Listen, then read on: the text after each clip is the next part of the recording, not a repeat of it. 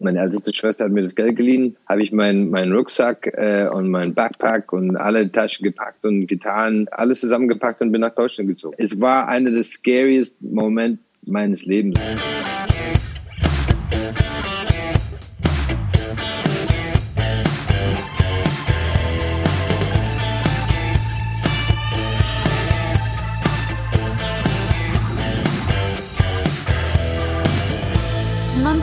Nomsen. Macht Laune. Nonstop Nomsen Folge 38. Servus und herzlich willkommen. Auf diese Ausgabe habe ich mich wieder sehr gefreut. Musiker und Sänger Ray Garvey ist bei mir. Wir kennen uns ewig. Er ist der Ire, der auszog, um von Deutschland aus die Musikwelt zu erobern. Und natürlich sprechen wir auch über den aktuellen Showerfolg The Masked Singer, bei dem er mit dabei ist. Es geht um seine ganz persönliche Erfolgsphilosophie, warum er gerade in diesen Zeiten immer positiv nach vorn blickt und warum es für ihn im Musikgeschäft keine Konkurrenten gibt. Es geht um Familie. Ray ist mit sieben Schwestern groß geworden und der Voice of Germany Euro verrät dir auch, was es heute braucht, um mit oder ohne Castingshow im Musikgeschäft zu bestehen. Wir haben eine Menge Stories ausgepackt. Es ist sehr launig geworden und ich hoffe, du hast mit der Folge genauso viel Spaß wie wir. Hi Ray. Hi Ingo. Wie geht's dir im Moment? Gut, ehrlich gesagt. Die Sonne scheint, das ist immer gut und ich bin beschäftigt und das ist wichtig bei mir. Ich darf nicht irgendwie so gelangweilt sein. Das ist äh, bei mir eine Katastrophe. Deswegen, eigentlich geht's mir gut. Diese Corona-Geschichte, ich kann mich noch erinnern, letztes Jahr, als es losging mit dem Lockdown, fielen uns plötzlich im Fernsehen die Gäste aus und ich habe dich angerufen und gesagt, können wir dich per Skype zuschalten? Und dann warst ja. du der Erste, der gesagt ja klar, Logo, machen wir. War dann auch sehr ja. entspannt, ein virtuelles Frühstück. Aber hättest du damals gedacht, dass uns das noch so lange beschäftigen würde? Jetzt ein Jahr später sitzen wir wieder hier und haben diese Entfernung zwischen Berlin und Düsseldorf zwischen uns und Begegnungen sind auch nicht mehr so wie früher im Moment, sondern alles auf Abstand? Ich habe es nicht äh, gedacht, wenn ich ehrlich bin. Ich glaube, wir haben alle so positiv rausgedacht, okay, das wird auch irgendwann vorbeigehen. Man braucht es, um, um jeder ein bisschen positiv zu motivieren, halt äh, sich zu beschäftigen und nicht irgendwie so in in den Loch zu fallen. Aber es ist halt so. Ich bin halt, ich, ich kann mit das, was ich ändern kann, mich gut beschäftigen, aber das, was ich nicht ändern kann, da beschäftige ich mich nicht so sehr. Ich denke, dass dieser Weg, die wir gerade gehen, das ist einfach so. Klar, das hätte vielleicht da oder da besser gemacht sein können, aber in Wirklichkeit, es ist so, wie es ist. Und ich versuche halt einfach positiv zu bleiben und auch irgendwie so eine gewisse positive Welle zu sein innerhalb dieser Zeit und äh, Leute zum Lachen zu bringen, irgendwie so Musik zu machen und äh, zu unterhalten. Das sehe ich schon als, als meine Aufgabe und versuche das so gut wie möglich zu machen. Aber hast du auch so richtige Momente, in denen du echt am Boden warst, weil du hast eine neue Platte rausgebracht, eine Tour ist geplant worden, dann muss man wieder Konzerte absagen, verlegen, nochmal, man hofft, es kommt und man weiß ja auch, wie gern du auf der Bühne stehst. Das habe ich nun oft genug ja. live erlebt und dann muss es wieder abgesagt werden. Also äh, das, das ist ja wie so ein äh, never-ending Story, oder? Äh, ich sehe es nicht so negativ. Ich glaube, ich akzeptiere das und denke halt, okay, jetzt weiter planen. Also ich denke halt, dass wir müssten einfach unsere Stärke jetzt zeigen. Wir müssen zeigen, wie flexibel wir sind und, und wie äh, robust wir sind und dass das Ding uns nicht klein kriegt. Und ähm, ich glaube, jemand wie ich oder dir, die sehr viel ähm, Kamerazeit bekommt, sagen wir so, und ähm, sehr viel Mittelpunkt, ob das bei der The Masked Singer ist oder bei The Voice, ist es eher, äh, es ist umso mehr meine Aufgabe, positiv zu bleiben. Ja. Weil ich glaube halt, ähm, man kennt dieses Spruch halt, naja, es wird sowieso nicht klappen das kann ich nicht. Ich, ich finde halt irgendwie so, meine Aufgabe ist wirklich äh, positiv, positiv zu bleiben. Und wenn es heißt, irgendwie so, die Tour wird verschoben, dann heißt es, die Tour wird verschoben. Das sind echt Asphalt-Probleme, die ich erlebe halt. Ähm, und versuche die nicht denn als Riesenkatastrophe dann zu verkaufen. Ich sage halt, fuck it, okay, es ist halt so. Und du hast ja auch andere Möglichkeiten gefunden. Du hast diese Yellow Jacket Sessions etabliert, bei dir zu Hause einfach Mucke gemacht und das rausgestreamt. Und da hat sich ja auch unglaublich viel entwickelt. Hättest du gedacht, dass aus so einer kleinen Idee so viel entsteht? Am Schluss äh, standet ihr sogar im Hansa-Studio im Legendären irgendwie auf äh, den Brettern, die die Welt bedeuten ja. und habt Musik gemacht. War das so eine Schnapsidee am Anfang gewesen oder wie hat sich das entwickelt? War eine totale Schnapsidee, halt im Sinn halt vom ähm, Josephine hat mir gesagt, äh, ich lag auf der Couch und war so wie jeder mit, okay, fuck it, was machen wir morgen? Wir können nichts machen, was machen wir, wenn wir nichts machen können? Und äh, sie hat gesagt, geh nach oben. Ich habe gerade mein Studio in, in, im Haus fertig gemacht. Ähm, und dann hat sie gesagt, geh nach oben und mach halt ein bisschen Musik für die Leute. Und dann haben wir das über Instagram Live gemacht oder ich habe es über Instagram Live gemacht und da waren da waren mal 10.000 Leute im Feed. Und dann dachte ich halt, okay, wow, Bedarf ist da und ähm, Dann habe ich, und das ist keine Blödsinn, ich habe mir eine gelbe Jacke gekauft. In so, da gibt so einen kleinen Klamottenladen ähm, auf der Straße bei uns. Und ich, äh, ich mag sehr gerne halt so kleine Läden. Ich unterstütze ja auch gerne, ich gehe lieber dahin als vielleicht in den großen, weil die großen Läden, die überfordern mich, wenn ich dir ganz ehrlich bin. Deswegen halt, ähm, und wir laufen die Straße lang und da war diese Jacke und ich meine, es ist nicht schön, das muss man auch sagen. es ist extrem gelb und äh, Welt auf und ich, ich dachte, okay, das muss ich äh, nehmen äh, und äh, habe ich es gekauft und ähm, und habe ein Foto gemacht mit irgendwie so, ich habe mich getraut, irgendwie so, weil gelb ist schon irgendwie so ein ja, ich würde mich nicht als stilbewusster äh, Mensch irgendwie so darstellen. Yellow is yellow. Und dann Joe gefragt, äh, wie heißt denn die Sessions? Weil wir haben gesagt, okay, komm, wir machen noch eine Session. Und ich habe gesagt, ja, die Yellow Jacket Sessions. Und es war wirklich so diese Art von Entwicklung, dass es geht von Hand zu Hand. Wir denken halt, okay, die Gäste auch. Wir so, hey, bist du in der Stadt? Ja, komm vorbei. Super. Ja, wir haben das. Und ich meine, es ist crazy, was daraus geworden ist. Und ähm, wir haben jetzt bei uns auf die Terrasse, wir sind gerade in, in, in Hessen und wir haben uns auf die Terrasse jetzt äh, ein kleine Mini-Session gemacht, weil natürlich keine Gäste mehr haben dürften. Und ich freue mich so dermaßen zu merken, was für eine Welle ähm, Resonanz wir bekommen, auch am Abend und wie Leute sich, sich äh, freuen. Und es ist so ist ein stabiles äh, Teil des Menü vom Woche halt jetzt für so viele Menschen. Das ist für mich echt ein Riesenkompliment und ich liebe es auch mit Josephine zu machen. Ja, das merkt man aber ehrlich gesagt auch ihr zwei äh, kappelt euch ja da schon ganz schön. Aber sie geht selten vor die Kamera, ne? Sondern eher immer immer da hinten. Ja, sie war eigentlich am Anfang war das auch sogar, dass sie bleibt hinter die Kamera, aber dann irgendwann, wenn die Leute halt ja, Ray ist nett und so, aber wir mögen Josephine sehr. Und dann habe ich gesagt, ich, Gott sei Dank, mein Ego hat es vertragen. Äh, und äh, ich freue mich auch, weil sie macht das auch super. Und Josephine ist für mich jemand, der wirklich unglaublich positiv nach vorne schauen kann. Und ich glaube, wir tauschen uns immer so aus. Wenn ich irgendwie so ein, vielleicht einen Hanger habe, dann ist sie halt da. Und genauso Schönes umgekehrt. Gleichgewicht dann, ne? Ich meine, in, in den, äh, den 20 Jahren, die wir auch miteinander arbeiten, also, ich meine, sie war erstmal meine Managerin und dann meine Freundin, ist es das, das erste Mal, dass wir beide auf die Bühne sind, sozusagen. Ja. Und äh, ich glaube, dass wir das nicht gemacht hätten, wenn wir nicht das Gefühl hatten, dass es wirklich äh, für die Leute da draußen ähm, unterhaltsam. Ich glaube auch dazu, dass es uns sehr viel Spaß macht. Also nicht, das glaube, merkt man aber, glaube ich, ja. Das, das ja. merkt auch jeder, ja. der es sieht. Was ich ja so interessant finde, dann haben ja im Prinzip die Zuschauer und deine Fans Josephine genauso kennengelernt wie du. Ihr hattet am Anfang auch nur telefoniert. Ja, das stimmt. Das stimmt. Wir haben tatsächlich, ich meine, aber sie hat echt so ein wahnsinnig sexy Telefonstimme. Deswegen telefonieren wir auch, wenn wir beide zu Hause sind. Ja, genau. und die hat mich total erwischt und ich wollte unbedingt sie kennenlernen. Halt, ähm, ich wollte mit der neben ihr sprechen, ihr Arbeitskollege, weil er unser Manager war. Und sie ist dann in das Management-Team eingestiegen. Ich glaube, Raymond war ihr erstes Projekt. Und dann super erfolgreich, ähm, ne? Gleich den Sänger geangelt und so. Oder musstest du sie also, erobern? Ey, ich, ich musste sie tatsächlich, ähm, also ich musste echt kämpfen davor, weil den ersten Abend hat sie mich abgelehnt mit, ne, und ich dachte halt, okay, äh, ich würde nie wirklich versuchen, jemanden zu überzeugen, die muss mit mir sein. Aber ich könnte nicht loslassen. Ich wollte unbedingt mit ihr äh, zusammen sein. Und äh, das war eher so, dass sie als Managerin wollte sie nicht an ihr Partner gesagt hat, ey, du kannst nicht die, der Sänger von den ersten Band, die wir managen, schnappen. Das geht ja gar nicht. Never. Das war ja bei uns früher als Musikmachende schon schon als Teenies immer gesagt, fang nie was mit der Sängerin an oder innerhalb der Band gibt nur Probleme, ja. Ja. ja. Ja, und das war wirklich, wir sind in den Gefahr ähm, bewusst irgendwie so äh, reingeraten. Und ich kann jetzt sagen, auf jeden Fall, es war keine Fehlentscheidung. Und ja. ich kann auch sagen, dass mein Erfolg ist äh, sehr viel ihr zu bedanken. Sie ist einfach ein sehr kluge Mädchen und, und, und hat auch sehr viel drauf, nicht nur in, im Management, aber im Marketing und auch in Musik und äh, ist äh, wunderhübsch dazu. Also die ja. Gesamtpaket ist, ich meine, am Endeffekt habe ich, ich glaube, die meisten Lieder, die ich schreibe halt über sie, sind halt zu sagen halt, warum bist du mit mir überhaupt? Weil du es immer noch nicht verstanden hast, oder? Nein. Halt, warum ich? Du hättest allen haben können.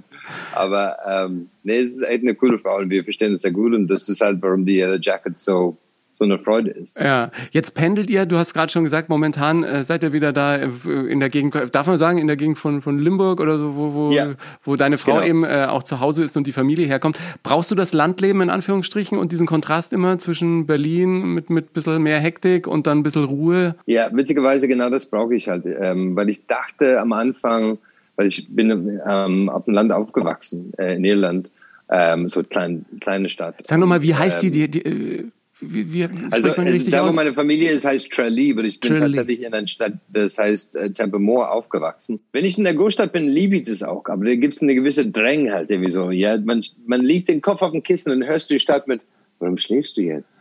da ist so viel los, komm zu uns. genau. Und ich, ich bin leider derjenige, der gesagt hat, ja, du hast recht. und äh, dann lege ich los, aber auf dem Land ist auch eine andere Art von Genuss und ich liebe das auch. Und äh, ich bin so happy auf dem Land, das kannst du nicht vorstellen. Aber bin auch, wenn ich in der Großstadt bin, dann genieße ich das auch. Ja, ich ähm, kann das super nachvollziehen, weil wir sind ja irgendwie, ich glaube, ich bin 15, 16 Mal mit meiner Family umgezogen, weil Vater bei der Bundeswehr, hier Army und so, dauernd mit jeder Beförderung ja. neue Stadt und die Kinder immer mit und wir haben auf dem Land gelebt als Kinder, haben irgendwie Kälber entbunden, sind auch von Heustadeln gesprungen, mit den Hunden durch die Felder ja. gerannt und dann aber auch wieder mitten in einer Stadt wie äh, Hannover oder so, wo ich dann zum ersten Mal eine Gitarre in die Hand genommen habe. In Irland war ich komischerweise noch nie. Aber ähm, ich muss da unbedingt mal hin. Es soll traumhaft sein, obwohl du ja schon mit 17 die Koffer gepackt hast, oder? Warum wolltest du dann unbedingt raus eigentlich? Ja, das ist äh, ganz ehrlich gesagt, das ist nicht wegen Irland gewesen und auch gleichzeitig ja. Also das Ding ist, ich hatte das Gefühl, ich muss meinen Weg folgen und äh, und jeder, die das schon mal gemacht hat, weiß, manchmal trifft man Entscheidungen ohne groß äh, darüber nachzudenken. Ich hab, ich war in, ein, in einem Moment von Zweifel, wo ich dachte, fuck, ich komme hier nicht weiter. Ich hatte zu Ende studiert und das war eigentlich nie, mir nicht so wichtig und ähm, war mit meinem Band unterwegs. Das ist so witzig. Im Moment kriege ich ganz viele alte Fotos von meinem äh, Gitarrist und über was wir alles erlebt haben. Und das, ey, ohne Shit, das war das Schlimmste. Du kannst dir nicht vorstellen, was wir alles durchgemacht haben. Also das heißt irgendwie in irgendwelchen Dachkammern gepennt äh, und in irgendwelchen Schuppen gespielt, wo es von der Decke tropft und so. Eigentlich haben wir alles erlebt. Vom ähm, einem Tourbus, die 200 Euro gekostet hat und äh, und irgendwie so die ganze, äh, wie heißt es, the fumes, irgendwie so kam von dem Motor in den in den Sitzbereich. Also die Abgase also waren im, im Innenraum Abgase, sozusagen. genau. Genau, in, in den Raum. Also das haben wir erlebt. Wir, also das Ding ist, es war wahrscheinlich eine Probezeit für die Maskenzeit jetzt, weil wir alle mit so Industriemasken, weil wir könnten nicht anders reisen. Wir mussten diesen Bus irgendwie so nach Hause schaffen. Ähm, und wir waren in Deutschland unterwegs. Also jetzt ist es eine der schönsten Zeit, aber es war eine der schlimmsten Zeiten. Als Musiker, du kommst immer gegen eine Wand irgendwann und die Frage ist, ob du die die Stärke und die, die Durchhaltevermögen hast, um da durchzubrechen und wirklich weiterzumachen. Und ich glaube, jeder Musiker, der, der, der tatsächlich vom, vom Musik lebt oder erfolgreich ist, kennt diesen Moment. Und das war mein Moment. Das war vier Jahre meines Lebens, wo ich wirklich überall in Deutschland auf Tour war, in Österreich und in der Schweiz mit irische Band es war crazy. Aber so eine Art Fundament. Ich habe immer gesagt, es war der Band, wo ich gelernt habe, was ich nie wieder machen würde. Ach krass. Und die Familie, was hat die gesagt, als du plötzlich die Koffer gepackt hast mit 17? Weil da waren ja noch sieben Schwestern. Das muss man sich wirklich auf der Zunge ja. zergehen lassen. Warst du froh, dass du ja. endlich raus warst aus dem äh, Mädelshaushalt? Ja, ich war froh, nicht nur wegen den Mädels, aber ich wusste halt, dass ich, ich mich austoben musste. Und äh, ich meine, Dein Vater war Soldat, meins war, war Polizist. Ich meine, du kennst diese Art von Disziplin. Ich glaube, ich hätte die Beziehung zu meinem Vater kaputt gemacht, wäre ich zu Hause geblieben. Und ich war froh, halt einfach eine gewisse Entfernung zu haben, um mich austoben zu können und, und, und wirklich viel Fehler zu machen. Und als Vater auch ist es nicht, dass ich mich auf diese Zeit freue, ähm, wenn mein Kind es macht. Aber ich kann es total nachvollziehen, weil habe ich das Gefühl, manchmal musst du vieles kaputt machen, um wirklich zu entdecken, wer du bist. I mean, so, und äh, das ist das schönste Moment. Und ich kann mich erinnern, als ich saß in einer Wohnung in Dublin, wo ich sagte halt, okay, tatsächlich, ich, ich weiß jetzt, was ich tun muss. Und das war so ein Moment, wo ich dachte, halt, ich muss mich selber sein und ich muss genug daran glauben, um wirklich halt ähm, das zu schaffen. Ja. Und ähm, den nächsten Tag habe ich meine, meine Schwester angerufen und gesagt, ich brauche Geld. Meine älteste Schwester hat mir das Geld geliehen habe ich meinen mein Rucksack äh, und mein Backpack und alle Taschen gepackt und getan. Und ich war schon drei, vier, fünf, sechs Mal auf Tour in Deutschland und habe einfach äh, alles zusammengepackt und bin nach Deutschland gezogen. Und äh, es war einer der scariest Momente meines Lebens. Also ich saß in einem Zug in einem Land, wo ich nicht die Sprache sprechen könnte. Ich war alleine. Ähm, mein ganzes Leben war auf dem Sitz neben mir und ähm, es war extrem aufregend. Ja, das glaube ich. Also ich bin dann äh, mit 18 ausgezogen, weil mein Vater mit meinem Bruder und Mutter wieder umgezogen ist. Und ich habe gesagt, na, jetzt ziehe ich nicht mehr um, jetzt bleibe ich hier. Und bin in eine Dachkammer ja. gezogen bei einer älteren Dame. Zehn Quadratmeter Dusche auf dem Gang mit Ölofen. Der ist mir regelmäßig um die Ohren geflogen, weil ich musste immer Öl bei ihr kaufen. Und dann hat man das Öl oben in den Ofen reingekippt und musste es dann anzünden. Und wenn das Öl leer war im Winter, musste man eigentlich immer warten, bis der ganze Ofen wieder kalt war, weil wenn das heiße Öl reinkommt, dann verdampft es und wenn ja. es anzündet, explodiert ich hatte einen schwarzen Fleck an der Decke, weil er so oft explodiert ist, weil ich dann immer nicht warten konnte und so. Und es war auch ein ganz furchtbarer Moment, als ich dann da einzog und die Eltern mit meinem Bruder weiterzogen, irgendwie nach Hammelburg, ans andere Ende von Bayern. Ne? Und ich saß da in Murnau irgendwie und dachte mir, oh fuck, echt, was hast du gemacht? Und dann hatte ich aber auch ja. zwei Gitarren, ich hatte ein paar Bands, dann habe ich echt ein Dreivierteljahr nur von Mucke gelebt, Gitarrenunterricht ja. gegeben, bisschen gekifft und, und dreimal in der Woche irgendwie aufgetreten. Aber das ja. war auch eine, eine gute Zeit. Ich finde das total wichtig, dass man dann auch irgendwann sagt, okay, jetzt muss ich mich mal um mich kümmern und mal schauen, ja. wo mich das Leben irgendwo hintreibt, obwohl ich ein totaler Familienmensch bin. Und ich glaube, das geht dir bei so einer Großfamilie ähnlich, oder? Ich meine, eure Familienfeste heute äh, jetzt haben wir gerade Corona, aber ich meine, wenn ihr sonst feiert, wie groß sind da die Tische? Wie viele Leute kommen da zusammen? Sieben Schwestern, sieben Schwager, äh, ja. Nichten, Neffen, das ist ja deine eigenen Kinder, Frau. Habt ihr einen Gutshof oder wo, wo trifft sich die Familie? nee, also wir treffen uns beim äh, Haus meiner Eltern halt und ähm, das ist nicht groß genug, um dass wir alle da schlafen, aber zwei Schwestern von mir halt tatsächlich äh, wohnen auch in der Stadt, wie so ein Chalet. Und ähm, ich glaube, bei Familie ist es anders. Halt, wenn du Gäste hast im Haus, dann willst du, dass die ein Zimmer haben, die, die sind versorgt halt. Äh, aber bei Familie ist es halt irgendwie so eins neben die andere, wie so eines auf dem Couch, eines auf dem Boden. Und äh, ich finde halt irgendwie so diese, der Tisch, den meine Mutter gekauft hat, war der alte Konferenztisch von der Polizei äh, Headquarters. Also sie hat es vorausgesehen und äh, dass wir viele am Tisch sein würden und hat es einfach gekauft. Und es sind glaube ich, 16 Stühle oder sowas. Und das ist eine Küche. Das ist eigentlich, ist das die Küche. Und ähm, wir sitzen alle da und äh, Kinder dann kommen und gehen und Schwagen bleiben. Das ist auch gut. Und ähm, wir haben eigentlich so super Feste und es ist äh, immer so Austausch. Wir, wir holen alles nach, weil wir uns so lange nicht gesehen haben und äh, zwei von uns sind im Ausland, die anderen verteilt über Irland und ähm, ja, ich bin, wie du sagst, ein, ein großer Familienmensch. Ich sage immer, glückliche ähm, Kinder sind glückliche Eltern oder glückliche Eltern sind glückliche Kinder. Du darfst nicht dein Ego nicht bedienen. Weißt du, ja. du kannst eigentlich alles ertragen, solange es dieses Gefühl, dass du als Person erfüllt bist. Und in dem Moment, dass du denkst, dass du es nicht gemacht hast, dann schiebst du den Schuld auf irgendjemand anderen entweder ein Kind, entweder ein, ein, ein, Partner oder Partnerin. Ich bin glücklich, dass ich meinen Weg gegangen bin, aber natürlich, mir fehlt es oft, am Tisch bei meinen Eltern zu sitzen, so vor allem in diesen Zeiten.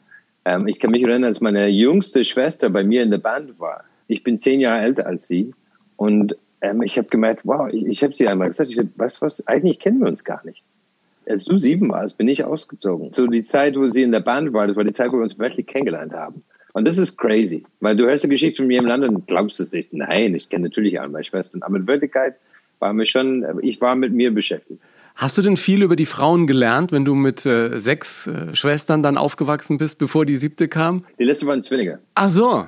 Ah, dann, also dann habe ich äh, fünf und dann äh, die letzten zwei. Ach so, ah, alles Aber, klar. Und das war wirklich ein Morgen, ich lag ins Bett und meine Schwester kam und sagte, die Kinder sind da, die Kinder sind, die was Zwillinge sind da. Ja. Und ich war, ich war halt, und was sind die? Ja, beide Mädels. Ah, lass Ich habe gesagt, lass mich. Ich habe mich umgedreht, habe beide geschlafen. Aber dann bist ähm, du der perfekte Frauenversteher eigentlich. Null Komma null. Also wer glaubt, der der perfekte Frauenversteher ist, hat es eigentlich gar nicht verstanden. Ich glaube halt, dass also das Schönste an jedem Mensch ist, dass die individuell alle unterschiedlich sind. Und, äh, und die Abenteuer ist wirklich rauszufinden, wie der Person tickt oder wie ihr gemeinsam gut äh, tickt. Und ähm, na, das hat mir gar nicht geholfen. Ich habe ich hab Trennung vielleicht besser verstanden oder gar nicht verstanden. Oder also wie ich oft an, an, der, an der Tisch in, in Küche äh, gekommen bin und äh, zum Beispiel meine Schwester und ihr Freund beide irgendwie so in Trauer. Und ich weiß nicht, was ist mit euch los? Ja, wir trennen uns gerade. War halt, so. ja, warum weint ihr denn? Also, also wenn ihr euch also ja. verstehe ich nicht. Und das habe ich so ein paar Mal gelebt, erlebt, wo ich dachte halt, okay, das äh, muss ich nicht verstehen. Und ja. äh, ja. Krass. Ja, ich hätte mir immer eine ältere Schwester gewünscht. Dann hätte ich immer gedacht, ja, dann bringt die ein paar Freundinnen mit und dann ist äh, der kleine, jüngere, süße Bruder wird verkuppelt oder so. Aber so ist es nicht, ne, im echten Leben. Nee, nee. also, ähm, ja. kein, kein Kommentar. Aber sag mal, warum hatten deine Eltern überhaupt so viele Kinder? Hatten die es darauf angelegt? Wollten die äh, so eine Riesenfamilie haben oder hat sich das einfach so ergeben? Ähm, wir sind, ehrlich gesagt, eine typische katholische Familie aus Irland. Das äh, und meine Eltern stehen auf Sex. Also Wie die Kellys, oder? Wie, wie die Kelly Family.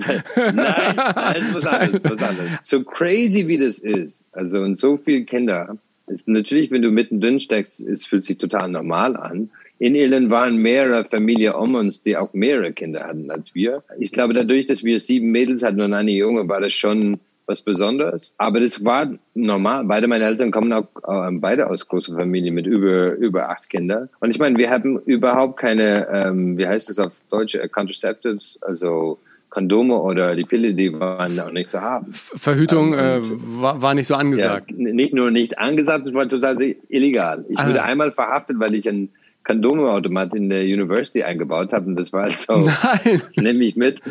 ja.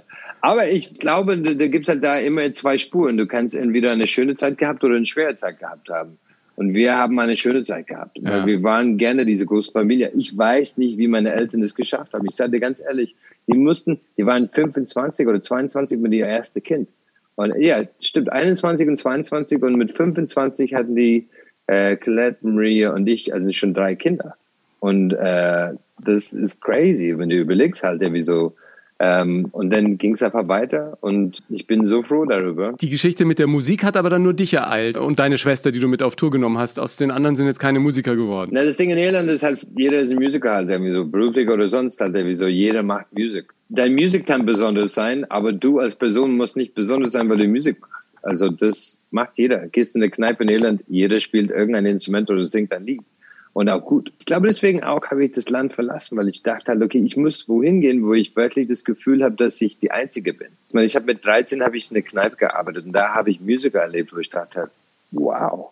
Und ich meine, die waren auch Mit 13 in der Kneipe so richtig Bier ausschenken und äh, ja. selber aber noch nichts getrunken. Nee, ich glaube, ich war, ich glaube, ich war 14 oder 15. Mein Chef wollte unbedingt, dass ich ein Bier mit ihm trinke. Und der war auch 30. Also ich war 13, er war 30. Und irgendwann habe ich es gemacht und ich hatte so einen Schädel am nächsten Tag, aber es war ein Bier. Also ich so, aber das war eine super Zeit, da habe ich sehr viel gelernt. Ich habe das Gefühl, ich habe so ein bisschen mein Teenagerjahren zur Seite geschoben dadurch, weil ich war, wenn du in der Kneipe arbeitest, dann bist du entwickelt, äh, so eingewickelt in das Privatleben von jedem, der vor dir sitzt. Ja, bist du wieder der seelische Mülleimer, oder? Dann erzählen die dir alle Stories und du machst später Songs draus. ja, also du machst auf jeden Fall, das sind so diese, diese Beichten. Weißt du, ich meine, ja. die Frau, oh, die gibt mir so eine harte Zeit und ich will einfach nur, und dann hörst du die, und dann du kennst sie auch und dann kennst die andere Seite der Geschichte, aber weh, dass du, du deine Meinung aussprichst. Das war immer nur zum Zuhören. Und äh, es war auch, ganz ehrlich, da habe ich von 13 bis mein ganzes Studiumzeit auch in der Kneipe gearbeitet. Ich habe es geliebt und äh, habe es auch gerne gemacht. Jetzt ist die Musik zu deinem Lebensinhalt geworden. Du hast gesagt, du hast die Sachen gepackt, bist nach Deutschland gegangen und äh, mit Raymond, da können wir uns alle an die großen Hits erinnern, hat das dann ja auch richtig gezündet. Der Auslöser dafür war eine Zeitungsanzeige, oder? Wenn ich das richtig in Erinnerung habe. Weißt du noch, was da drin stand? Äh, ja, absolut. Das war in einer Zeitung, da habe ich zu der Zeit am Bodensee gewohnt und da war eine von diesen City so umsonst äh, Zeitungen ähm, da habe ich ähm, irische Sänger sucht Band für Alben und Tournee. Für Alben und Tournee, also gleich das ganz große Programm. Auch ohne, dass beide überhaupt eine Chance hatten. Aber ich war, ich war in einer irischen Band, die auch einen Deal hatte, die auch auf Tour mehrmals in Deutschland war. Und da habe ich dann nicht gedacht, dass es unmöglich war. Und, und das war auch das Ziel. Und dann hat Gomez, die, die Schlagzeuger, sich zuerst gemeldet und, und das war dann so ein Domino-Effekt halt. Und das ist crazy, was da passiert ist. Raymond war auch eine der schönsten Zeiten als Musiker. Da bin ich von den Band, wo nichts funktioniert hat, so in den Band eingestiegen, wo alles funktioniert hat. Und wir hatten unglaubliche, unzerstörerische, ähm, selbstbewusst. Also ich nicht, weil ich eher vom die irische, wo nichts, äh, so als Musiker, der Riesenerfolg, das war immer vor deiner Nase, du hast es nie erlebt. Und äh, ich kann mich erinnern, Uwe, der Gitarrist, der war so überzeugt. Ich meine, du kennst Uwe auch. Ja. Und der hat wirklich äh, mir den Überzeugung geschenkt, weil ich war halt, okay, cool. Die glauben so, also unser erster Gig, musst du dir vorstellen, in Raymond, war in Kur. Ähm, aber vorher waren wir in, in Liechtenstein, glaube ich, und wir sollten auf die Bühne miteinander Band spielen. Und Uwe kam an, sagt der Bühne, schaut die Bühne an, sagt halt, Bühne ist zu klein, können wir nicht hier spielen. Und wir waren die Vorgruppe. Und dann geht er zum Booker und sagt halt, wir brauchen an der Bühne. Und ich fand, das ist geil. das ist so, weißt du. Und dann der Booker gesagt, ja, habt ihr recht, ja, ja, weil wir hatten so riesen Hammond-Orgel und ähm, Schlagzeug. Und dann haben die gesagt, okay, und dann hat er uns ein Konzert in Kur, in ein in Safari-Haus heißt das damals, haben wir da gespielt, das war unser erster Gig, aber ich war so beeindruckt. Wir wollten uns eigentlich nur aufnehmen, um zu sehen, wie wir auf die Bühne aussehen. Aber unglaubliches Selbstbewusst. Unglaublich, ja das äh, ist gut gelaufen. Ja, merkt man auch, dass das dann natürlich irgendwie alle mitzieht, ne? Wenn einer äh, sagt, kommt Freunde, diese Richtung Marsch und dann alle mitgehen, entfaltet das eine ungeheure Energie. Hattest du ein bisschen Angst nach dem Ende von Raymond, ob das auch alleine funktionieren würde? Ähm, ich war nicht allein, ich war mit Josephine und das war für mich halt also auch eine gewisse Verantwortung ihr gegenüber. Und ich glaube, das hat mich gut getan. Ich, ich wollte sie nicht enttäuschen. Und ich habe nicht versucht, mich an Raymond anzukoppeln. Ich habe schon versucht, mein eigenes Ding zu machen. Ähm, weil wollte ich Raymond weitermachen, dann hätte ich einfach in dem Bann geblieben. Ich wollte schon was Neues erleben und äh, wie sagt man, ich bin ein sehr gläubiger Mensch und äh, da ist auch kein Platz für Angst. Deswegen muss man einfach sagen, okay, jetzt let's go. War eine extrem aufregende Zeit natürlich, weil die Fans von Raymond haben mich schon äh, manchen äh, klargestellt, dass die das richtig scheiße finden, dass die Band sich aufgelöst hat oder dass die Band nicht mehr gespielt haben.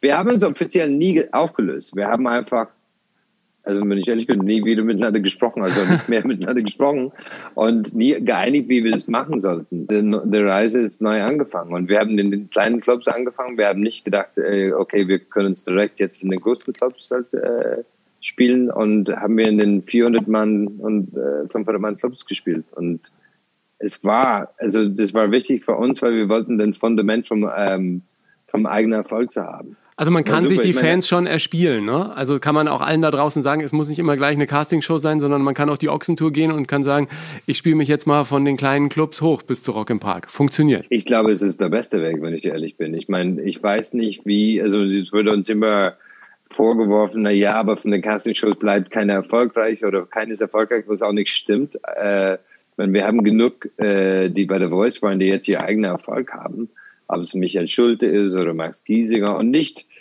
nicht weniger Erfolg, wirkliches, stabiles, großer Erfolg. Ich finde halt, dass, dass der andere Weg harter ist, aber ich würde auch behaupten, dass jemand bei der Voice muss auch da anfangen. Das heißt, Max Giesinger hat so seinen Bekanntheitsgrad in Deutschland war riesig, aber der musste zurückgehen, um wirklich die, äh, den Ochsentour, wie du es genannt hast, auch gemacht zu haben, um äh, seinen eigenen Erfolg zu schaffen.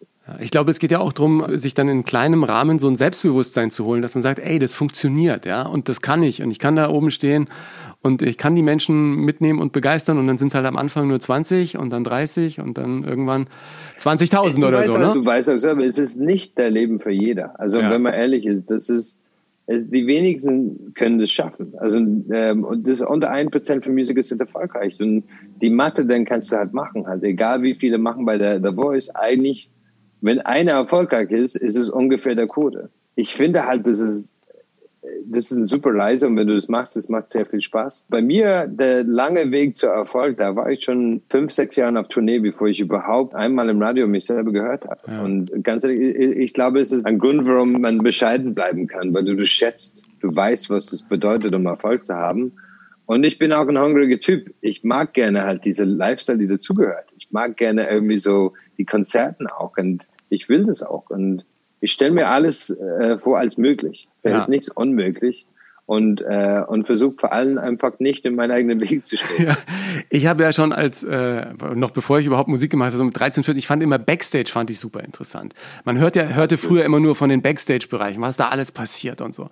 Dann haben wir uns immer als Kinder versucht, in die Backstage-Bereiche zu schleichen, so mit 14, 15, dann plötzlich auch Gitarre gespielt. Ich glaube, ich habe Interviews mit Musikern gemacht, die nie veröffentlicht wurden, weil ich immer im Backstage-Bereich irgendein Interview machen wollte. Ne? Und ja, dann, ja. Äh, dann plötzlich, ich weiß noch ganz genau, als ich zum ersten Mal den Lea, äh, beim Lea war, äh, dem Live Entertainment Award, den ich dann jahrelang moderiert ja. habe und der hoffentlich irgendwann toi toi toi wieder auf die Bühne geht, wenn Corona ähm, dann das zulässt. Da hatte ich eine Laudatio gemacht und die sagten, spiel Gitarre und äh, fragten dann vorher, wenn du die Gitarre nimmst und dann erzählst ein bisschen, spielst ein bisschen Gitarre, was brauchst du für eine Gitarre? Wir besorgen eine. Es gibt einen Backliner. Ich so, ein Backliner? Ja, das ist derjenige, der die Instrumente besorgt. Und ich so, ja, ist ja cool.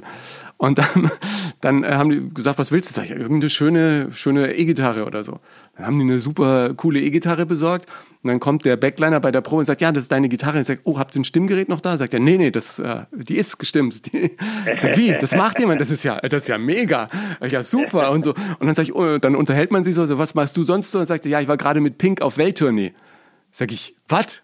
Und jetzt stimmt da deine Gitarre. Und dann dachte ich mir, Mann, ey, so ein richtig erfolgreicher Musiker zu sein, das ist doch mal geil. Oder du gehst nur noch hin und machst nur noch die Dinge, die dir mega Spaß machen. Du kriegst ein bestelltes Feld, sogar eine Bühne, die so groß ist, wie du willst, und du gehst dann hin, machst Musik und danach gibst du die Gitarre ab und ähm, kannst dich in den Abend fallen lassen, oder? Wie war das ja. für dich, als du zum ersten Mal bei Rock im Park standst und dann eben nicht nur irgendwie 300, 400, sondern eben, weiß ich nicht, 25, 30.000 vor dir standen? Was gibt einem das für eine Energie? Es ist Wahnsinn. Also erstmal ist es extrem Aufregung.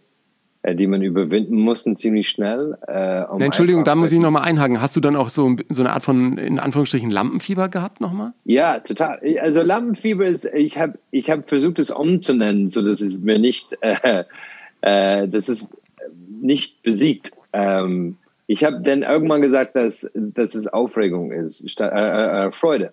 Ja, genau. Eine gesunde Extraportion Adrenalin nenne ich es immer. Ja. Weil ich kenne ich kenn einen Musiker, mit dem ich ähm, schreibe, der ist ähm, klassisch Pianist, denn der ist einer der Besten aus Colombia und wir haben Through the Eyes of a Child zusammen äh, geschrieben, Julio Reyes Capello, gerade eine Grammy gewonnen und der kann nicht auf die Bühne gehen. Der leidet unter äh, Lampenfieber. Weißt du, wer das noch hat? Harold Faltermeier. Hat mir das erzählt. Harold, Axel F. Dün, dün, dün. Ja, ja, ja, ich sag, Harold, warum spielst du nicht in Bands? Ja, ah, dieses Live, das hat er früher in den 70ern, als die mit Donna Summer und ja. so noch mal in München ab und zu mal was gemacht haben. Da hat er gespielt ja. und dann hat er mir auch gesagt, nee, das ähm, hat er auch öffentlich erzählt, deswegen kann man sagen. Er verspielt sich dann immer und er wird dann so sauer, wenn er sich verspielt, weil er aufgeregt ist, dass er halt lieber im Studio ein bisschen tüftelt und für Tom Cruise da gerade die neue Filmmusik macht. Aber stell dir vor, dass, dass du dass das von dir selber wegnimmst, weil er meint, du bist halt Kapitän dein eigenen Schiff. Ja. Also deine eigene Lampenfieber lässt dich nicht auf die Bühne gehen. Und das, das kann ich nicht zulassen. Also da kämpfe ich lieber mit mir selber. Äh, ich habe alles gemacht am Anfang, äh, um das zu überwinden. Und dann irgendwann war das ein Moment bei, ähm, bei Robbie Williams, haben wir, äh, wir haben mit ihm gespielt in Lissabon. Und ähm, waren zwei Shows und wir, wir gehen auf die Bühne und ich war total motiviert und stark. Und dann ist mir eingefallen, fuck, die kennen nicht mal einen Ton von uns. Die kennen nichts von uns. Das sind 50.000 Menschen da draußen und die wissen nichts über uns und Warner Ray Williams, die fressen uns auf.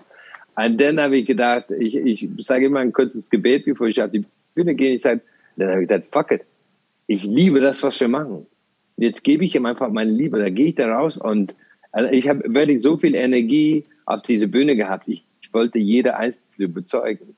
Und ich glaube, ich habe einfach mich anders denn konzentriert. Ich habe nicht an das Moment vielleicht irgendwie so unbedingt, vielleicht habe ich es nicht erlebt, aber ich war beschäftigt mit irgendwie so, dich will ich, dich will ich auch, dich kriege ich auch. Und so lange, bis das, das ganze Arena getobt hat. Und wir waren danach Nummer eins in, in, in Portugal und auch mehrmals halt irgendwie so. Und ich weiß nicht, ich, ich liebe eher der Richtung von einer Geschichte, als zu sagen halt, ja, nee, irgendwie kann ich nicht. Und ich, mir tut es wahnsinnig leid für die Freunde, die ich habe, die das nicht kann, weil die einfach so leiden und die äh, Lampenfieber. So ein bisschen Lampenfieber sagt man ja auch, macht einen noch mal ein bisschen wacher ne? und schärft die Konzentration, ja. so wie du es gesagt hast. Dann ist man eben voll auf die Zwölf und genau im richtigen Moment eben da. Und du weißt ja auch immer bei deinen Zuschauern, ich habe es vorhin schon kurz erwähnt, ich war ein paar Mal auf Konzerten, wo dein Vater auch immer dabei war. Ne? Der steht an der Mischpult ja. und, und guckt, ist mit einer deiner größten Fans geworden, oder? Kann man sagen. War immer auch und ähm, sehr ehrlich. Und ihr müsst euch vorstellen, ich habe immer Unterstützung von meinen Eltern bekommen, nicht äh, ja, hier, wir bezahlen das oder ja, du kannst das machen. Es war eher so, ja, mach das, das ist gut. Und äh, ich glaube, als, als Kind ist das das größte Segen, den du haben willst, ist, dass deine El Eltern hinter dir stehen. Und ähm, der ist ja wahnsinnig stolz äh, und liebt halt dabei zu sein. Der feiert das total ab. und äh, macht ab und zu Autogramme auch. Also der ist wirklich, der ist, der ist überhaupt nicht überheblich, aber der genießt schon diesen Moment und ist sehr stolz zu sagen, halt, ja, das ist mein Sohn und ähm, ich finde, also ich war bei einer Party einmal, wo ähm, jemand kam zu mir und sagte, dein Vater hat gesagt, er wollte immer Sänger sein. Ich war, nein, hat er nie gesagt. Und habe ich vergessen, klar, vielleicht hat er auch den Traum gehabt, aber der hat halt acht Kinder. Und äh, diese fünf, sechs Jahre, die ich mich gegönnt habe, um äh, aufs, anzufangen, die hatte nicht. Der ja. war, der musste Brot auf den Tisch bringen und äh, als Polizist konnte das machen. War davor halt einer der, ähm, also der war Chef der Polizei für ganz äh, Südwesten halt irgendwie so. Der hat schon seine Erfolge in das, was er gemacht hat irgendwie so und äh, hat es möglich gemacht, dass ich auch äh, meinen Traum verfolgen kann. Ja, mein Vater war ja dann äh, Kommandeur und hat auch eine sehr erfolgreiche Offizierslaufbahn irgendwie hinter sich äh, gebracht. Und meine Mutter eben Hausfrau, die ist mein größter Fan, verteilt Autogrammkarte ja. in der Nachbarschaft und so. Früher, früher, jetzt nicht mehr. Ja, am Anfang wussten die nicht so recht, was ihr Sohn macht, weil er da zum Radio ging und so. Und mein Vater und meine Mutter haben auch immer gesagt, und was ich auch einen sehr schönen Satz finde, mach einfach, was dich glücklich macht, ja. Und haben mhm. mir immer das Gefühl gegeben, dass, äh, wenn alle Stricke reißen, äh, ich jederzeit hätte wieder nach Hause ziehen können. Auch als ich ausgezogen bin. Du kannst jederzeit wieder zurückkommen. Und das gibt eine enorme Kraft, auch wenn man natürlich als Erwachsener dann nicht mehr nach Hause ziehen will, aber einfach zu wissen, dass ja. da irgendwie jemand ist, wo man hingehen könnte. Oder ich weiß auch heute, wenn, wenn ich nochmal irgendwas brauchen würde, rufe ich meinen Bruder an und bei dem könnte ich zur ja. Not auch noch durchkommen, ja.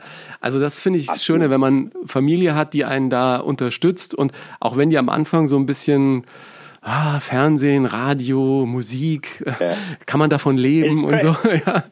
Ich weiß, weiß nicht, wie es dir geht, aber der einzige Ding, den ich leicht bereue, war, dass ich mich nicht mit Radio beschäftigt habe, als, als ich äh, in Dublin war zum Beispiel. Dass ich nicht zu irgendeinem Sender hingegangen bin und gesagt habe, ich meine, eigentlich bereue ich gar nichts, weil ich liebe den Leben, den ich führe. Ja. Aber das war ein Ding, wo ich, ich einfach nicht wusste, dass es existiert. Du hast nicht gewusst, dass jemand dahinter steckt und es gibt ein ganzes Team und da gibt es halt irgendwie so, was man jetzt erlebt und sieht. Und das finde ich halt spannend. Aber es ist derjenige, der den Kabel trägt hinter der Kamera oder, oder wie auch immer, halt einfach nur diese Personen. Und du triffst die in der Kneipe auch und, und denkst halt, wie sind die auf die Idee gekommen? Ja. Weil es mir nie eingefallen ist. Ja, genau. Und äh, aber es ist, es ist total schön. Ich meine, ich kann mich total erinnern an meine erste Radio-Interview in, in Deutschland, kam rein und der Moderator hatte irgendwie so, der Radio-DJ hat einfach den, den Krawatt, den man seinen Vater kauft, wenn du ungefähr zehn bist. Und denkst halt, oh mein Gott, so. Aber der war Fall überzeugt, das ist der Hot Shit. Und ähm, es war, ja, Radio ist immer noch für mich halt so ein, äh, ich, ich kenne mich, äh, als ich 12, 13 mit Kopfhörer eingeschlafen bin und nur Radio gehört. Und ja. das ist immer noch das, was ich liebe. Halt. Ich wollte immer Radiomoderator werden am Anfang und äh, habe mhm. dann immer so zu Hause als Kind schon irgendwelche, ich habe eine eigene Podcast-Folge gemacht. Immer die Charts in Bayern, Bavarian Top 20, Schlager der Woche und so immer aufgenommen als Kind. Und später habe ich die dann auch moderiert, obwohl mir bei der Berufsberatung der äh, Kollege vom Bayerischen Rundfunk sagte, als ich sagte, ich will Moderator werden, sagte, nee, vergiss es, ja, wollen, wollen irgendwie alle werden. Hat aber dann doch geklappt. Also man, man ja. darf sich irgendwie äh, nicht unterkriegen lassen. Äh, in keinem, in keinem Fall. nicht, dass jeder nicht diese Traum hat, aber wenige haben halt tatsächlich die, äh, die Kraft, das zu erreichen. Ich glaube auch, dass es wichtig ist, dass du eben nicht aufgibst auf der Strecke. Ja? Ich bin war, war immer mhm. so ein eher so ein Langstreckenläufer, ne? Weil es gibt natürlich ja. immer wieder Momente, wo du denkst, ach Mann, ey, wieder einer an dir vorbeigezogen und so. Aber je länger du durchhältst, umso weniger bleiben dabei. Ist schon witzig halt irgendwie. Ich, ich versuche immer zu vermeiden, vermeiden, ähm, andere Musiker als Konkurrenz zu sehen. Und ähm, ich glaube halt, dass es auch keine Konkurrenz gibt, weil am Endeffekt glaube ich halt, dein Bestes ist das große Ziel. Ähm, und ob dein Bestes äh, wie so tatsächlich Moderator ist oder vielleicht irgendwie so ein Redakteur.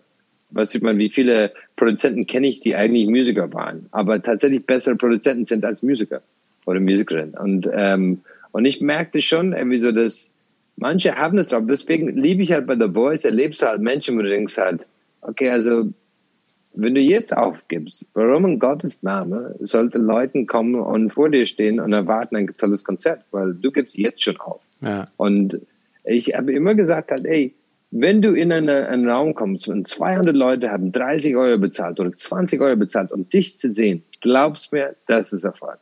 Das ist der erste Erfolg. Ob das mehr sein würde, who fucking knows? Ja. Schreibt den Hit oder erlebt es halt oder macht es halt. Aber ich wusste als irische Band, um 200 Leuten in einen Raum zu bekommen, um wirklich so weit, so viele zu erreichen, um das 200 ihre eigenen Geld ausgeben, um da vor dir zu stehen.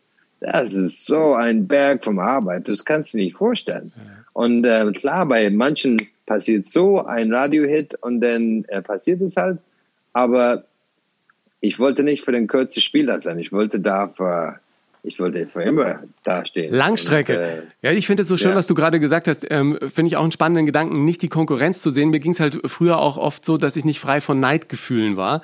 Und mittlerweile glaube ja. ich ja auch dran, dass Erfolg im Prinzip äh, grenzenlos ist. Und nicht, weil einer erfolgreich ist, der andere weniger Erfolg äh, haben kann, sondern Absolut. Absolut. jeder kann Erfolg haben. Ja? Jeder kann Erfolg haben. Und ich finde ein ganz gutes Beispiel, ich weiß gar nicht, wo ich es gehört habe, ist, ähm, was privates Glück angeht. Ne? Wenn, wenn einer mit einer äh, super Frau zusammen ist und super glücklich, heißt ja nicht, dass du nicht auch jemanden finden kannst, mit dem du super glücklich werden kannst. Und das finde ich ein total ja, cooles Bild, das im Prinzip auch da passt. Ja. Da gibt's halt, man muss auch ehrlich sein, da gibt es halt die europäische Einstellung halt. Ne? Und, äh, und ich bin, ich mache jetzt ein bisschen Name-Dropping, aber ähm, ich war einmal erst mit Bono und der erzählt halt, ich, ich habe natürlich gefragt, wie ist es eigentlich in und der sagt, naja, in Amerika, wenn jemand äh, langfährt und sieht halt ein Haus auf dem Hill, ähm, dann sagt er, wow, wow, ey, der Typ hat's geschafft. Irgendwann bin ich so wie der Typ. Wow, was für ein toller Typ. Und in Europa fährst da lang und dann sieht einer ein Hill, sein Haus auf der Hill und sagt halt, Arschloch. halt, also, wir mussten uns einfach von diesen Gedanken befreien, weil ich meine, seiner oder ihr Erfolg ist nicht mein Erfolg. Ja. Weißt du, ich meine, ich habe nie das Gefühl, dass jemand, der Erfolg hat, meinen Erfolg weggenommen hat. Nie. Genau. Ich weiß, dass ich bestimme das halt irgendwie so. Und es liegt an meiner Arbeit, es liegt an meinem Songwriting, es liegt an Josephines Management. Das sind so viele Komponenten, aber es hat nichts mit dem zu tun. Ja. Und ähm, ich bin super glücklich mit der Leben, die ich äh, führen darf. Und ähm, wer ich bin schon ehrgeizig. Ich sage immer zu Josephine, ich bin ja gar nicht ehrgeizig. Ja, klar. Aber ich, ich glaube nicht, dass das ich jemand aus dem Weg schieben könnte. Das, ja. das kann ich nicht. Also das, Und, äh, ähm, diese, dieses Gen irgendwie ist mir auch ziemlich, äh, ziemlich fremd.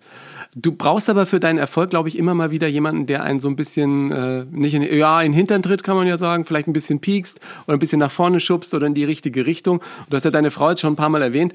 Du traust dir aber nicht, die Songs innerfamiliär richtig vorzuspielen, oder? Ich habe gehört, du lässt die dann einfach mal so als Hintergrundsound laufen und versuchst dann abzufragen, ob es denn gut war, oder? Wie machst du das bei neuen Songs? Du würdest ja glauben, dass ich das schon irgendwie so raus habe, aber wenn ich dir ehrlich bin, das ist immer noch ein Prozess, den wir versuchen zu verfeinern, weil da war ich, das war nicht lange her, da habe ich ein Lied, äh, war ich den ganzen Tag im Studio und habe ein Ding geändert, so von der originale Demo. Und ich meine, äh, meine Tochter, sie, die, sie kennt den Text, schon nach zweimal hören kennt sie den Text. Wie, wie alt ist sie jetzt? Sie ist 15. Ja. Und, äh, und Josephine halt irgendwie so, und, und dann war ich halt, habe ich die Musik laut in der Küche gespielt und der eine war im Schlafzimmer, der andere war im Bad. Und dann kam der Teil, die ich geendet habe, wo ich total stolz darauf war. Und habe echt den ganzen Tag daran gearbeitet. Den ganzen Tag, also Stunden. Und dann kamen die beiden rein, äh, das mag ich gar nicht. Äh, das ist eigentlich mal, what? Hast du es dann weggeschmissen wieder? Ja, natürlich. Also, ich, also, ich war aber erstmal gekotzt, aber ich habe echt gesagt, ey, Leute, könnt ihr einfach ein bisschen gefühlvoller mit meinem Musik umgehen und nicht einfach sofort wegwischen. Aber weißt du was? Ich brauche, dass die ehrlich bleiben. Und ich meine halt, äh, Amo, als sie geboren war, da habe ich Single schon gewählt an der Basis, ob sie weint oder nicht. Wir haben eine Platte gespielt und wenn sie geweint hat und geschrien hat, gesagt, ah, auf jeden Fall ein Single. Also es, ist es, ist vielleicht ein Aberglaube, aber das Lied hat irgendwas mit ihr gemacht. Also ich habe zwei Personen, mit wem ich den Musik, ähm, also ich setz, wir setzen zu dritt dahin und ich spiele halt von einer Platte vielleicht 40, 50 Lieder ab und wir entscheiden, welche auf die Platte kommt. Und ähm, das ist ein Prozess, wo die mich beraten und ich treffe die Entscheidung. Ich finde, ich bin gesegnet und froh, dass ich die in meinem Leben habe, dass ich die zuhören kann, dass die eine ehrliche Meinung geben kann und ich, dass ich das auch ablehnen kann. Dass ja. ich auch sagen kann, okay, ich habe euch gehört, aber nein, mir ist es wichtig.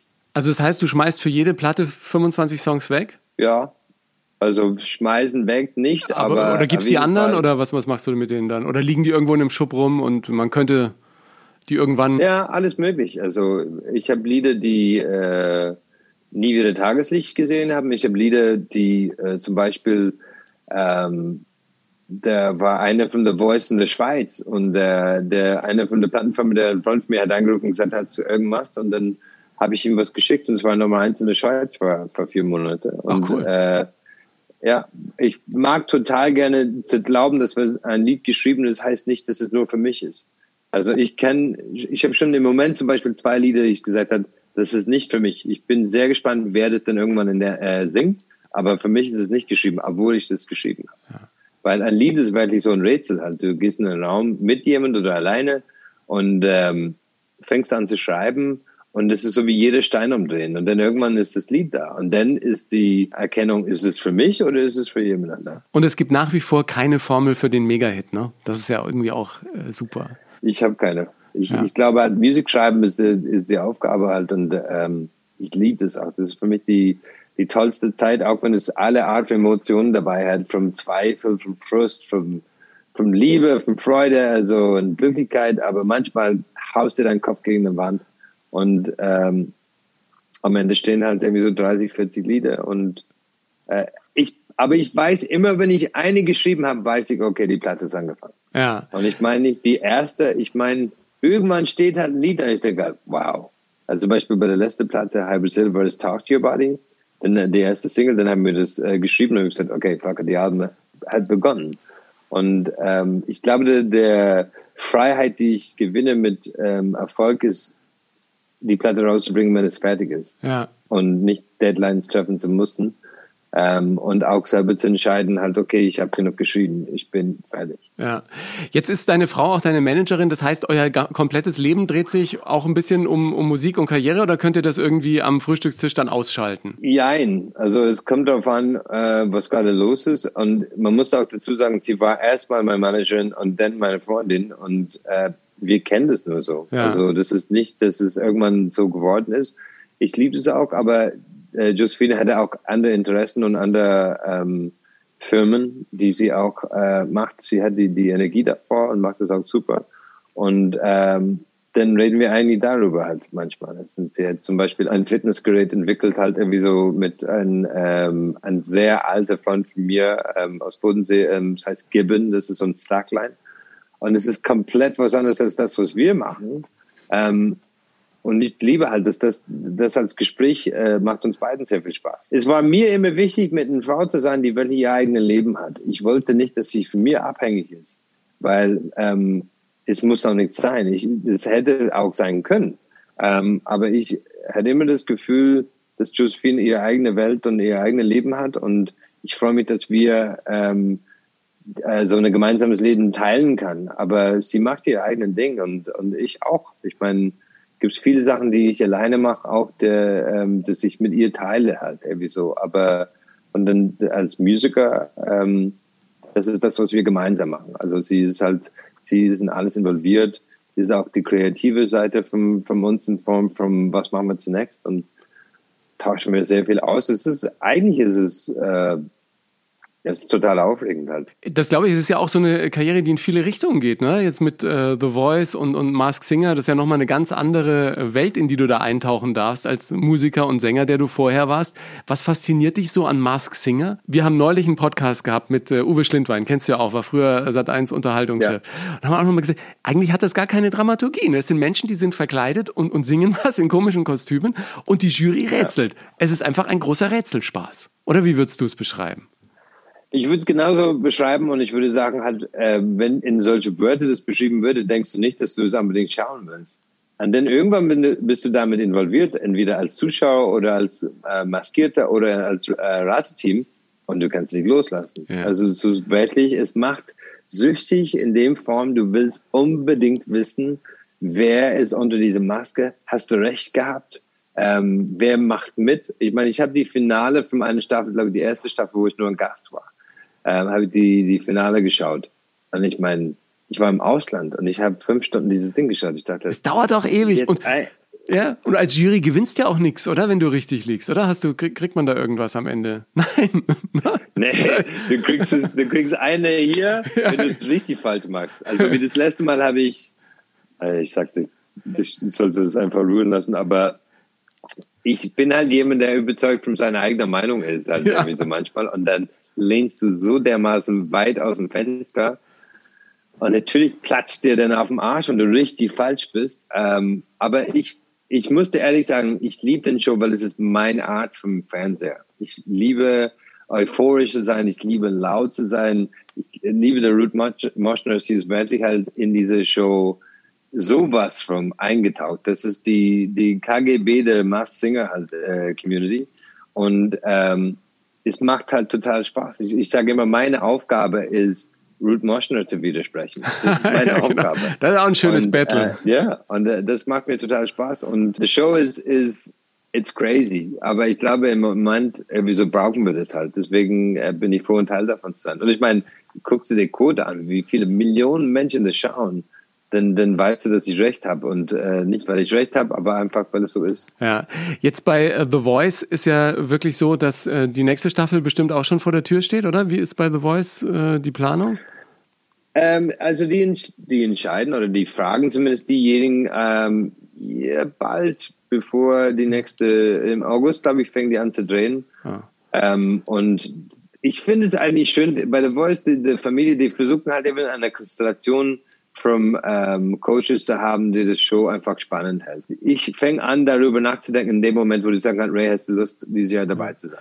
Und davor mache ich mir gar keinen Gedanken. Ja. Als jemand, der auch diese Castingshows mit The Voice natürlich äh, kennt seit über zehn Jahren, was muss heute jemand mitbringen, um in diesem Business bestehen zu können? Um dann nicht wirklich nach einer Castingshow nur eine Single zu haben, die auf eins geht, sondern wirklich auch eine zehnjährige Karriere hinzulegen? Ich glaube erst mal zu denken, dass so ein Show ist nur ein Teil von der Reise. Und welche Rolle das spielt, wird die Zeit einfach äh, bestimmen. Aber dass man nicht alle Chips auf diese, diese eine Teil zu setzen und äh, Spaß zu haben, das zu genießen, nehmt so viel mit, wie du kannst. Das sind tolle Gesangslehrer. Ich hätte so gerne eine Gesangslehrerin gehabt, irgendwie so am Anfang, ähm, weil die helfen so viel. Du lernst so viel über deine Stimme halt in diese Show das, was die hinlegen als, äh, als Talente, das ganz ehrlich, äh, ich würde zweifeln, ob ich das könnte. Weil ich meine, die Proben, Promo, ähm, Proben, Promo und, äh, und dann einfach dein Live-Performance vor Millionen Zuschauer. It's crazy. Ich glaube, am Ende, wer das durchhält, kann vieles ähm, durchhalten. Und die Frage ist, ob die das denn wollen. Ich kenne manche, die gewonnen haben, haben gesagt, ja, schön war's. Ende. Und du denkst halt, wow, okay. Und da gibt es halt manche, die Dritte waren und sagen halt, ja, das macht Bock auf mehr, ich will unbedingt. Das ist immer unterschiedlich bei den äh, Talenten. Du musst es wirklich wollen. Jetzt drücke ich dir ganz fest die Daumen, dass die Live-Tour in diesem Jahr nochmal starten kann dass sich das alles verändert. Ja. Ihr habt erste Termine, glaube ich, im Herbst irgendwie angesetzt. Genau, aber die April-Mai-Tour haben wir verschoben äh, wieder und äh, die, die Oktober-November-Tour, wir sind hoffnungsvoll und lassen uns überraschen. Halt, wieso? Wir wissen, dass es irgendwann stattfinden würde und, ähm, und wir freuen uns so dermaßen, wenn es stattfindet. Let's see. Deine Reise ist auf jeden Fall noch längst nicht beendet und wird es dann irgendwann bei dir auch im Hause Garvey eine Großfamilie geben wie zu Hause? Sieben, acht Kinder, ist das so eine Zielvorgabe? Uh, oder ist Sind wir noch gleich? ja, genau. also, äh, ich glaube halt, äh, wir, wir wollen auf jeden Fall äh, viele Menschen erleben und umarmen in der Nähe Zukunft. Also wir gucken, wer, wer, wer das alles äh, erleben darf. Ja, genau gesund bleiben. Ich versuche mir aus dieser Frage raus. Ja, also alles gut. Ich danke dir ganz herzlich. Super. Bleib gesund und hoffentlich umarmen wir uns bald mal wieder persönlich. Würde mich freuen. Vielen Dank, Ingo. Ray Garvey, seine Sessions im Yellow Jacket solltest du dir mal anschauen, verlinke ich dir gerne in den Show Notes, genauso wie sein aktuelles Album und seine Homepage, auf der du sämtliche Kanäle von Ray findest. Nachdem wir uns heute auch mit Rays Karriere und Erfolgsphilosophie in der Musikwelt beschäftigt haben, wenn du Lust auf noch mehr inspirierende und spannende Lebensgeschichten aus dem Showgeschäft hast, schau gerne in mein Buch Erfolgsmenschen rein. Eine kleine Leseprobe gibt's auf ingo-nomsen.de. Dem Podcast hilft es, wenn du ihn auch mit deiner Community teilst und auf Apple Podcasts eine positive Sternebewertung hinterlässt.